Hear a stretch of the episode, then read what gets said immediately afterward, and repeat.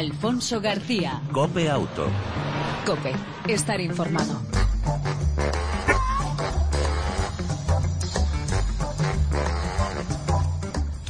Hola, ¿qué tal? ¿Cómo estás? Bienvenido a este tiempo de radio, ya sabes, dedicado al mundo del motor en dos y cuatro ruedas, en esa entrega semanal donde te ofrecemos información, actualidad, opinión y entretenimiento durante aproximadamente 35 minutos dedicados al mundo del motor. En el control técnico, como siempre, todo lujo, Jesús Hernández. Al volante, Alfonso García. Y si te parece, vamos con las noticias.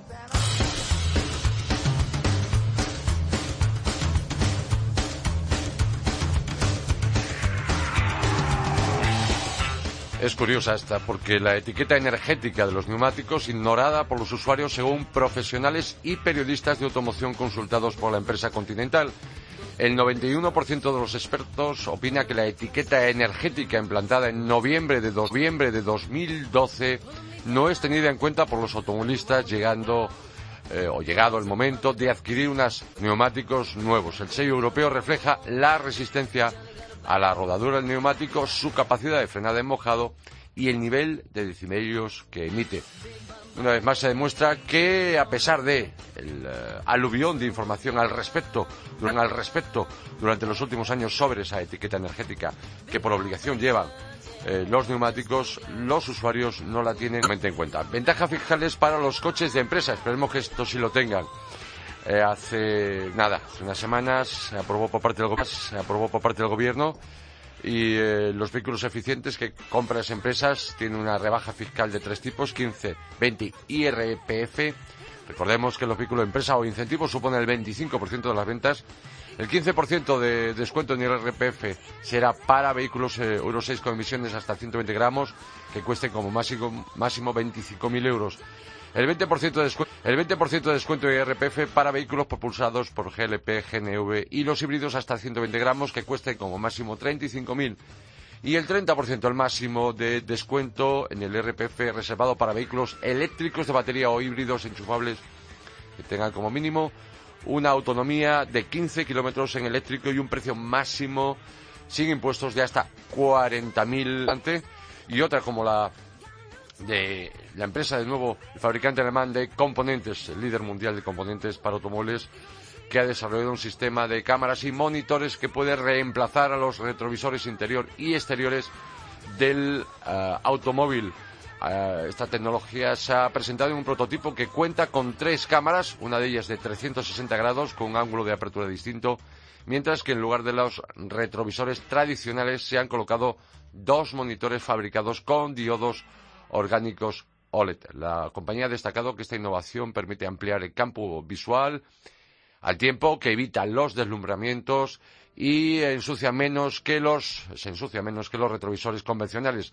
No sufre daños y reduce el consumo de vehículo y el de vehículo y el ruido aerodinámico. Esperemos que no tarde en llegar a los vehículos eh, de calle. Por otro lado, eh, vendidos en el mes de junio en el viejo continente, el líder, el más vendido, Volkswagen Gol por delante el Ford Fiesta, tercero Volkswagen Polo, cuarto Renault Clio, quinto Opel Corsa, sexto Ford Focus, luego ya Renault Captur, 208 Peugeot, Qashqai y cerrando la lista del top ten, no, la lista del top ten, el Passat, el nuevo Passat. Por marcas, el podio es para la marca alemana Volkswagen con tres modelos, dos modelos y tercero la marca eh, Ford con igualmente dos modelos. Y por último, antes de ir con la entrevista que tenemos prevista para hoy, que te va a interesar y mucho si te preocupa la carrocería de tu vehículo, decir que la ola de calor en España provoca un aumento de casi el 60% de las averías mecánicas en carretera.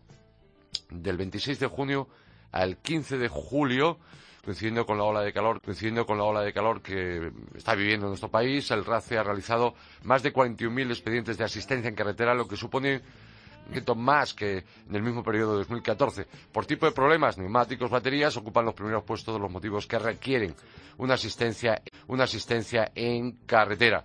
Ante los casi 82 millones de desplazamientos de este verano, eh, el RACE recomienda que el correcto mantenimiento del vehículo, ya que un chequeo básico de niveles y seguridad reduce el riesgo de sufrir un problema, un problema durante el viaje. Respecto a los problemas destacados, repito, el caso del calentamiento del motor, que aumenta más del doble y un 160% más. Y por último, la Fundación eh, CEA, Comisaría Europeo del Automóvil, que advierte de los peligros de conducir con mucha temperatura ante las continuas olas de calor.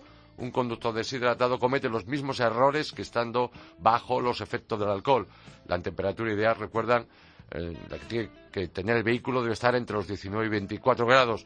Con el calor, la distancia de frenado de un vehículo se triplica y un coche al sol, obviamente, ya sabes que puede alcanzar temperaturas que superan los 50 grados. Por lo tanto, cuidado, tanto para el conductor como los ocupantes del vehículo, como para el propio vehículo, que estas temperaturas tan altas están perjudicando y están dejando muy eh, a la vista que el parque de automóviles de nuestro, país es realmente muy viejo, una media edad de 200, de 200, de 12 años, y eso hace que en estas últimas semanas estamos viendo muchos vehículos con averías tirados en las eh, cunetas de nuestras eh, vías y nuestras carreteras. Hasta aquí las noticias más destacadas de la semana en Copia Auto y vamos a hablar de algo que te interesa y mucho, cómo cuidar la carrocería del coche.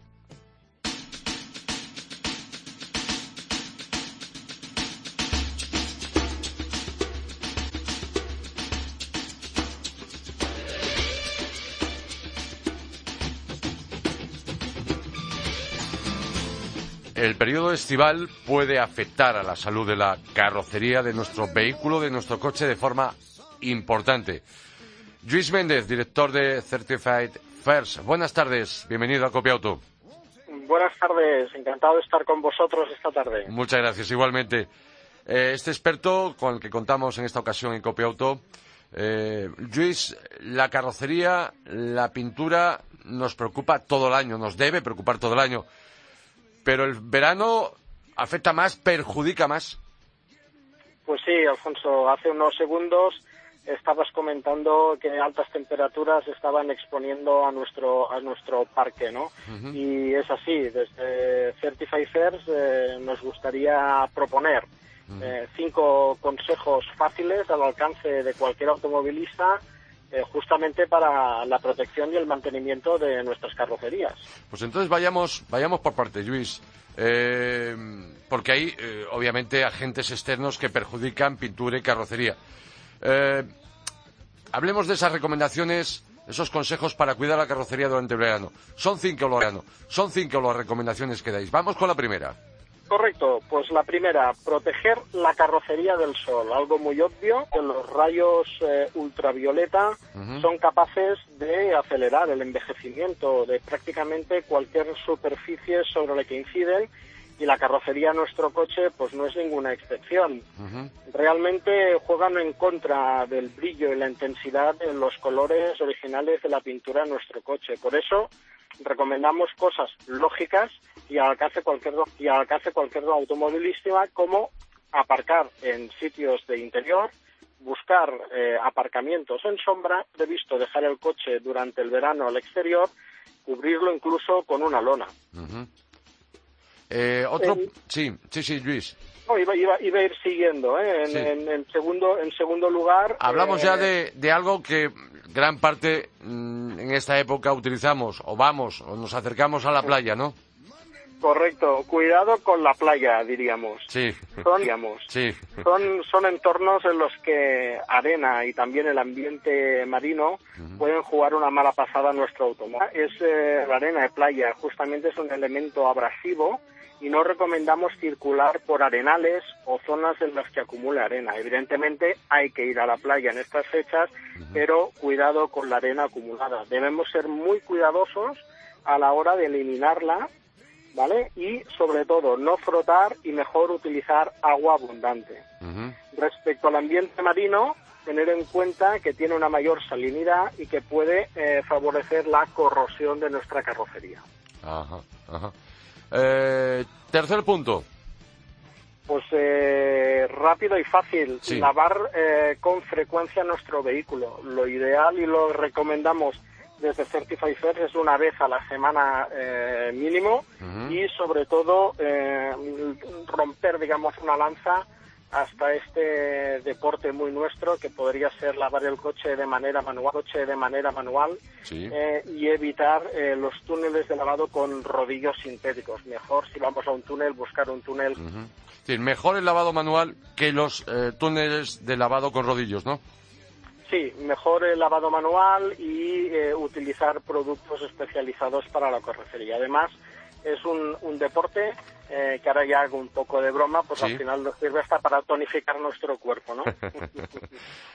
Hay que tener mucha precaución también con todo tipo de, iba a decir animales, no, porque son más pequeños, insectos en este caso, y otros un poco más grandes también, ¿no? Efectivamente, lo, lo, lo peligroso de estas fechas es la, la, acumulación, digamos, de insectos y sobre todo de posiciones de pájaros. Aunque sea un poco escabroso hablar de ello, eh, contienen alto grado, digamos, de acidez y lo que hace es perjudicar la capa de barniz eh, de nuestra carrocería, dejando manchas irreversibles en eh, matizando, digamos, ese brillo bonito que tenía nuestro coche, con lo cual tenemos que estar muy atentos y eliminarlo lo más rápido posible con agua abundante también. Eh, yo siempre tengo la costumbre, siempre la cagadita, con perdón de la expresión, de esa paloma, que realmente no es tan pequeña esa mm, deposición, sino más bien grandecita, quitarla en cuanto puedo porque es verdad que, matiza, degrada el color, eh, destroza realmente eh, la, pintura del, vehículo. ¿eh? y de manera irreversible. Es decir, es, muy curioso, pero es así. Es así. Y en cuanto al tema de los mosquitos, yo siempre digo lo mismo, los insectos y mosquitos.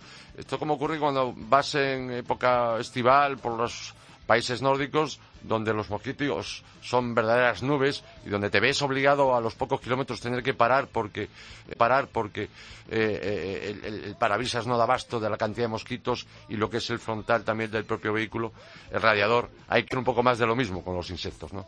Igual, igual, igual. Estamos hablando de un poco la misma casuística y desde nuestra, digamos, eh, conocimiento de la, de la carrocería lo que recomendamos es eso, intentar lavar el vehículo una vez por semana mínimo. Si coges esos bancos de mosquitos de los que hablabas, pues evidentemente a lo mejor tiene que ser más de una vez, pero sobre todo estar atento y eliminarlos lo antes posible. El tiempo juega a nuestro favor. Vayamos con el quinto punto. Quinta recomendación el quinto punto no solo es para verano, para toda la época del año. Al final es y, reparar los golpes y imperfecciones de nuestra carrocería. Eh, está claro que como talleres expertos en chapa y pintura parece un, un, mensaje, un mensaje, digamos, interesado, pero no es así. No es por un tema estético, sino que cualquier rasguño o, imperfección en la carrocería es una eh, opción, digamos, a una corrosión o a un problema mucho más grave. Con lo cual, lo que recomendamos es tener siempre la carrocería perfecta. Eh, Luis, eh, Luis, se me ha ocurrido otra cuestión. Aparte del sol, arena de playa, insectos, eh, deposiciones de pájaros, otra, otra, y estamos también en época, alquitrán. Igual, efectivamente, efectivamente las manchas eh, de alquitrán, estamos hablando de elementos químicos. Sí. En la pintura, los barnices que se utilizan para recuperar o dar brillo, recuperar o dar brillo eh, a la pintura original de nuestro vehículo eh, es química, con lo cual producto químico sobre producto y muchas veces tenemos eh, problemas, igual que las cagadas de pájaro que comentabas, de matices o de, o de matices o, de, o de, de, falta de brillo en estas zonas, con lo cual estar atentos también, buen apunte. y estar a cuanto antes. Cuanto antes. Ahí ya va a ser un poco más complejo. Vamos a tener, no nos va a valer con el agua solamente. No, ahí lo que recomendamos es ir a lavados eh, especializados y dejarse aconsejar. Y dejarse aconsejar. Otra cuestión, ya que hablamos de lavados y hablábamos, por supuesto, mejor el lavado manual que el lavado en eh, túneles eh, de rodillos con, este con, rodillos sintéticos. materiales sintéticos. Exactamente, que lo hemos comprobado todos que rayan la carrocería del vehículo. limpieza de carrocería en seco sin agua con productos específicos es recomendable? ¿Cuándo? A ver, nosotros tampoco nos, eh, no somos, digamos, eh, nadie para meternos en el tema de sistemas de lavado. ¿eh? Sí que es cierto que cuando, eh, es como todo, cuando hay, digamos, suciedad superficial, un lavado en seco, entendemos que puede ser igual de válido que otro, pero eh, ojo cuando eh, el lavado se ejerce con digamos, residuos o acumulaciones, como comentábamos, de arena más gruesa, porque al final no deja de ser eh, piedrecitas, que son elementos abrasivos y hay que tener eh, mucho cuidado con ello. A nosotros nos gusta más eh, tener, digamos, un enjuague del vehículo con agua abundante antes de, aplicar, digamos, cualquier presión sobre la, la, carrocería. Yo desde pequeñito, cuando más le lavaba el coche a mi padre, siempre me decía, hay que hacerlo a la sombra cuando aquella se podía lavar el coche en la calle. En la actualidad, obviamente, está prohibido, incluso multado. Pero digo, en el caso, por supuesto, esos sitios donde sí está permitido, esas eh, zonas de lavado eh, previo pago, pero es importante que lo hagamos siempre, tanto lavado como el secado a sombra. ¿Por qué? Sí, es, es importante. Al final, este, al final estamos hablando siempre de exposiciones eh, a los rayos ultravioletas del sol. Eh, una gota de agua como juega el papel de una lente. Al final puede aumentar, digamos, también la, intensidad del rayo. Lo que nosotros siempre aconsejamos es buscar siempre eh, sitios de, sombra. Y ahora que has sacado, has sacado el tema, cuidado también con los lavados a presión.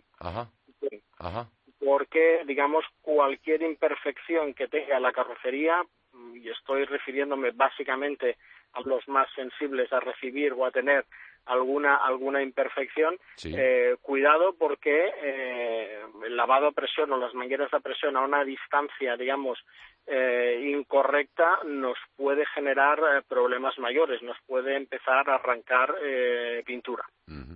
Y aprovechando que tenemos un experto en copia auto en esta ocasión Luis mm, hay colores que, lo digo si hay alguien que está pensando en cambiar de, coche, y ¿hay colores que llevan peor el calor? Bueno, lo que está claro, eh, peor el calor en cuanto a temperatura está mm. claro, ¿no? Los colores oscuros siempre eh, generan generan eh, más calor en el interior del habitáculo, ¿no?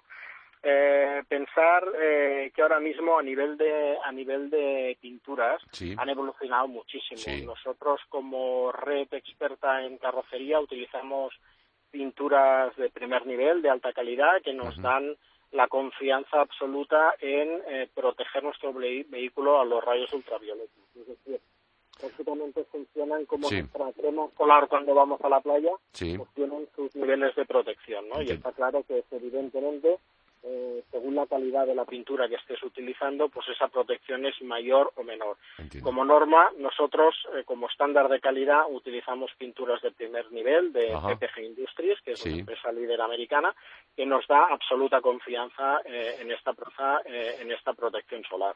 Entiendo que obviamente las carrocerías, las pinturas actuales han evolucionado de una forma fantástica. ¿Hay algún color, incluso en esas eh, pinturas y carrocerías de última eh, generación, algún color en particular que con el paso del tiempo en zonas muy calurosas donde un coche normalmente está expuesto al sol se degrade con más facilidad que otros?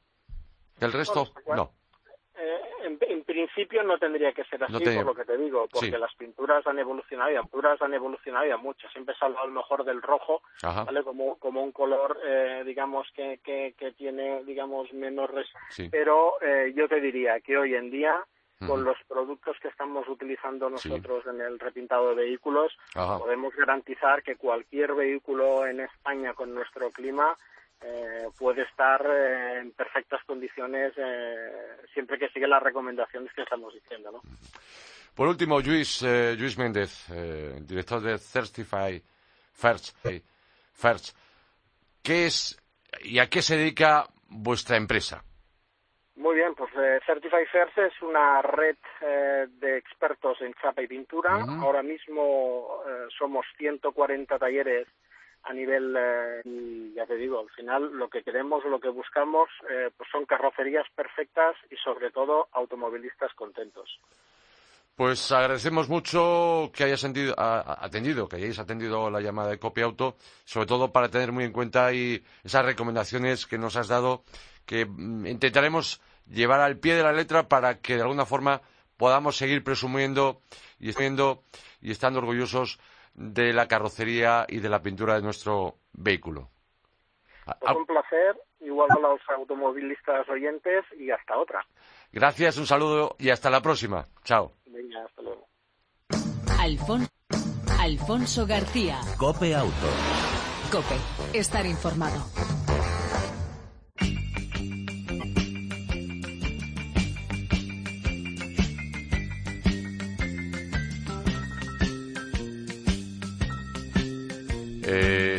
Quería mm, que habláramos un poquito del tema, y sobre todo en estas fechas. Estas fechas, es verdad que, son eh, semanas, meses puntuales donde más movimientos, donde viajes, donde cargamos más de lo normal o de lo habitual eh, el resto del año nuestro vehículo. Es importante no, sobre, no sobrepasar la carga cuando cargamos el coche y, lo vamos a distribuir, es muy importante el peso extra, el, comportamiento dinámico del vehículo, reduce prestaciones, agilidad, alarga distancias de frenado y, por supuesto, empeora la estabilidad. Por ello, es importante distribuir correctamente la carga, aumenta la seguridad, la comodidad del conductor y los pasajeros, facilita la conducción e incluso reduce el consumo. Estos son algunos de los consejos que te queremos dar aquí en Copiauto eh, para cargar el coche de forma correcta y segura. No sobrepasar la carga máxima motorizada del vehículo. Este dato figura en la ficha técnica. No olvides que en ese peso se incluye el de los ocupantes. Los objetos más pesados deben ir en la parte baja del maletero y más adelantada del maletero. Así no se, así no se eleva el centro de gravedad y tampoco aumentamos el peso por detrás del eje trasero del vehículo. En la parte superior se colocarán los que necesiten más necesitemos más a mano. No colocar objetos en el interior del habitáculo porque reducen la seguridad en caso de accidente y también la comodidad de los pasajeros. Si la carga no cubre toda la superficie del maletero, conviene sujetarla con una red de protección. De esta forma vas a evitar que se desplace durante el viaje, pudiendo sorprender al conductor con sacudidas debido al peso. Además, así también se protege la propia carga. Deja libre eh, de objetos la bandeja trasera, reduce la visibilidad y se convierten en verdaderos proyectiles que multiplican su peso en función de la velocidad en caso de accidente o frenada eh, brusca. En coches de 3, 5 y 5 puertas, familiares, en todos aquellos que el maletero esté comunicado con el habitáculo, con el habitáculo, no sobrepases la línea de carga marcada por la bandeja trasera o cortinilla que cubre la carga. Solo puede cargar y así colocamos una red o reja separadora para evitar que la carga invada el habitáculo en caso de accidente o frenada brusca de emergencia. brusca de emergencia. Si necesitas colocar carga en el techo del vehículo, hazlo siempre con un equipajes homologado. Además, es techo para aumentar la seguridad de la carga y reducir el consumo de combustible. Para objetos muy largos hay que tener en cuenta ciertas normas. No pueden sobre estas normas no pueden sobresalir por delante ni por los laterales del vehículo. Atención ciclistas. Y por detrás solo lo harán en un 10% o un máximo de un 15% si son indivisibles. Por último, si la carga sobresale por detrás es necesario señalizarla eh, con una placa homologada, la, llamada V-20 de 50 por 50 centímetros. Hasta aquí esa recomendación que te hemos dado por una correcta y segura colocación de la carga en el coche si vas a salir de viaje. Y esto también te va y esto otro también te va a interesar, el cinturón de seguridad.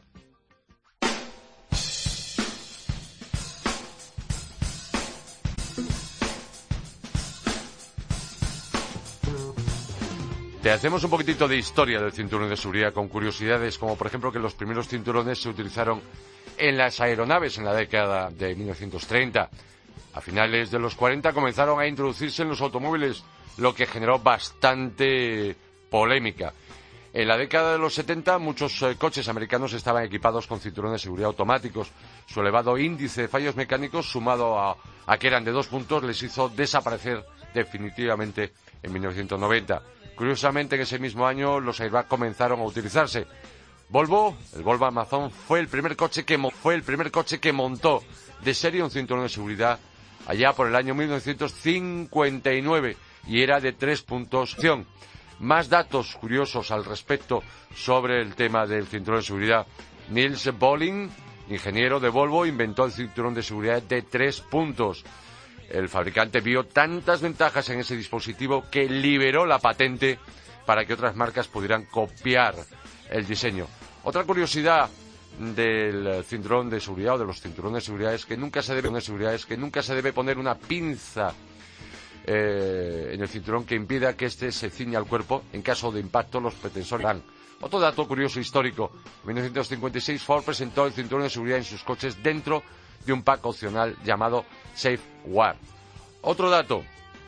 A 80 kilómetros por hora, un choque frontal sin cinturón de seguridad puede llevar aparejado la muerte o lesiones muy graves.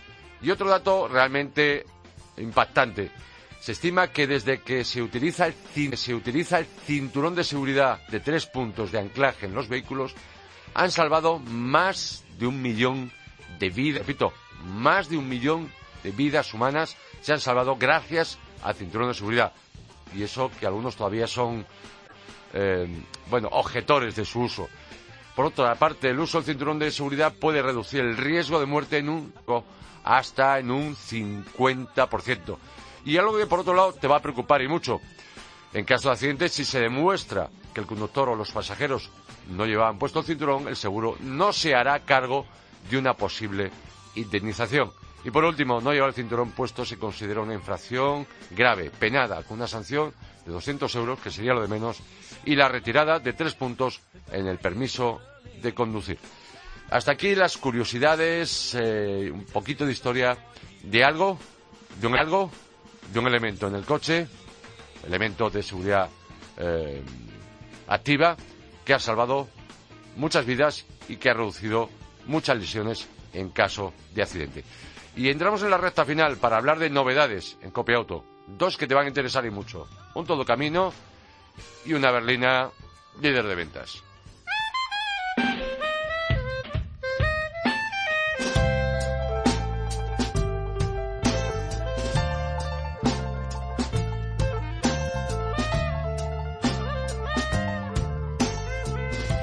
En primer lugar, la novedad más rabiosa. Eh, el Honda HRV, todo camino de tamaño medio que viene a competir desde con el recién llegado también Banda CX3, el Mitsubishi SX o el rey del mambo, el rey de, esa categoría, el em, Nissan Qashqai. Nissan Qashqai. Pues bien, el HRV, el hermano pequeño del CRV, toma su base y la tecnología. Solo se ofrece con tracción delantera. El HRV Nació ya por 1999, pero murió en 2006. Y ahora vuelve, es curioso, un modelo con revolucionario, con revolucionario por parte de la marca japonesa, que luego, al cabo de los años, se ha visto que es toda una moda. Este HRV, línea exterior, una trasera tipo coupé, postura de conducción como un turismo, pero un poco más elevado, y notable estabilidad. Destaca por su capacidad interior y de maletero, un acceso de carga del piso bajo y una capacidad de 470 litros techo solar panorámico abrible, panorámico abrible, freno eléctrico de parking, freno de espera automático en atascos, limitador de velocidad inteligente con reconocimiento de señales, adecua la velocidad de nuestro vehículo al límite de la vía y también otra ayuda, importador de colisión frontal. En cuanto a motores, el eh, nuevo Honda HRV, la segunda generación, eh, cuenta con dos, un nuevo, con dos, un nuevo gasolina 1.5 de 130 caballos, manual o automático, eso sí, con variador, y el conocido diésel 1.6 de 120 caballos, caballos, perdón, con un consumo medio realmente brillante de 4 litros de gasoil. Los precios del nuevo Honda HRV, desde 21.200 euros en gasolina, son precios puro y duro de tarifa, ¿eh? y desde 23.000 euros la versión diésel. Si es verdad que la marca japonesa en España, en este lanzamiento del modelo, ofrece un, descuento de 2.000 euros a los precios que he comentado anteriormente. Eh, por otra parte, sería cuestión ya el tema del PIB. La venta del nuevo Honda HRV llegará en HRV, está de vuelta. Y por otro lado, y por otro lado el eh, Volkswagen Golf GT es el primer híbrido enchufable de la será el eh, Passat, eh, el que faltaba, por así decirlo, porque había diésel, había gasolina, gas, etanol y eléctrico. Pues bien, ahora este híbrido enchufable, este Golf GT, que es igual al Audi e-tron, es decir, igual a, su primo, poco más barato. Combina dos motores, uno de gasolina de 1.4 TSI más que conocido de 150 caballos y otro eléctrico de 102 caballos. Total, 204 caballos. 204 caballos. Funciona de forma suave, rápida, muy agradable, siempre arranca en eléctrico y además con SG de doble embrague. La batería se puede recargar en marcha o enchufando el coche a la red, que puede tardar entre dos horas y cuarto y tres horas. Cuatro modos de uso. Eh, puede rodar solo con electricidad hasta 130 kilómetros por hora de velocidad y, eh, eh, recorrer hasta 50 kilómetros. Podemos preservar la batería para cuando llegamos a la ciudad. tiene una posición GTE, un botoncito donde tenemos toda la potencia una amortiguación más deportiva, más dura, dirección más directa, en el que queramos disfrutar a tope de un modelo GT, que es un GTI, pero eléctrico y enchufable, es decir, híbrido y enchufable, es decir, híbrido, perdón, híbrido enchufable. Este nuevo Golf GT anda mucho, acelera como un GTI y estética por los ribetes y detalles tanto exteriores como interiores en color azul. El precio, lo menos atractivo del Volkswagen Golf GTI, desde 39.330 euros. Sí, es caro, pero hay ayudas del gobierno a vehículos eh, que contaminan menos, que pueden llegar hasta los 4.500 euros y mm, luego aparte del tema del PIB. Por lo tanto, podría quedar un precio cercano a los 33.000 euros para este nuevo, para este nuevo Volkswagen Golf GTE. El coche que faltaba. Y nos tenemos que ir.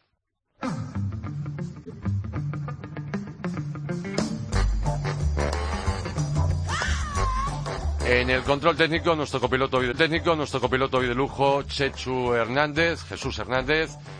Y ya sabes, te esperamos en la próxima entrega de Copia Auto. La próxima, lo que te decimos siempre, disfruta, si puedes, de tu vehículo y de los tuyos. Chao, un saludo de Alfonso García.